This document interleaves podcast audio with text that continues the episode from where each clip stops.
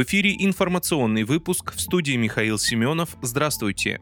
Трамп предупредил о риске начала ядерного конфликта из-за передачи западных танков Украине. Бывший президент США Дональд Трамп заявил, что передача странами Запада Киеву танков может спровоцировать начало ядерного конфликта, поэтому необходимо как можно скорее завершить военные действия на Украине. Сначала танки, потом будут ядерные бомбы. Завершите эту безумную войну сейчас же. Это так просто, написал Трамп в четверг в своей социальной сети Trust Social.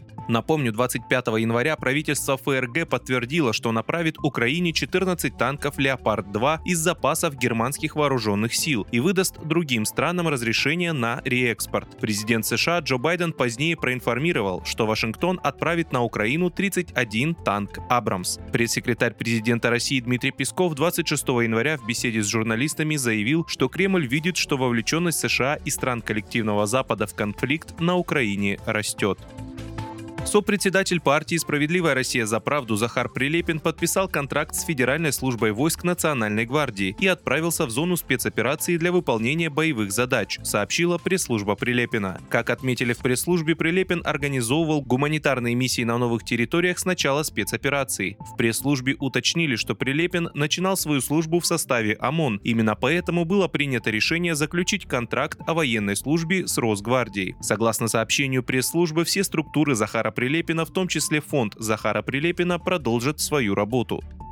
США требуют от Турции прекратить обслуживать самолеты России американского производства. Американские официальные лица оказывают давление на Анкару, чтобы в Турции прекратили как-либо обслуживать самолеты американского производства российских авиакомпаний, а также пускать их на территорию страны. Об этом в четверг сообщила газета The Wall Street Journal со ссылкой на источники. По ее данным, высокопоставленные американские чиновники предупредили, что турецкие граждане рискуют получить тюремный срок, штраф и потерю экспортных привилегий, если они предоставляют дозаправку и запчасти для самолетов американского производства, летающих в Россию и Белоруссию и обратно в нарушении экспортного контроля, введенного в 2022 году, сказали чиновники. Помощник министра торговли США по вопросам экспортного контроля передала это послание турецким чиновникам во время декабрьского визита в Турцию, сообщили газете «Источники». The Wall Street Journal подчеркивает, что попытка надавить на Турцию – это ключевой тест на то, смогут ли США и их союзники союзники добиться успеха в долгосрочной изоляции России или Москва найдет способ продолжать экономическую деятельность с помощью других стран.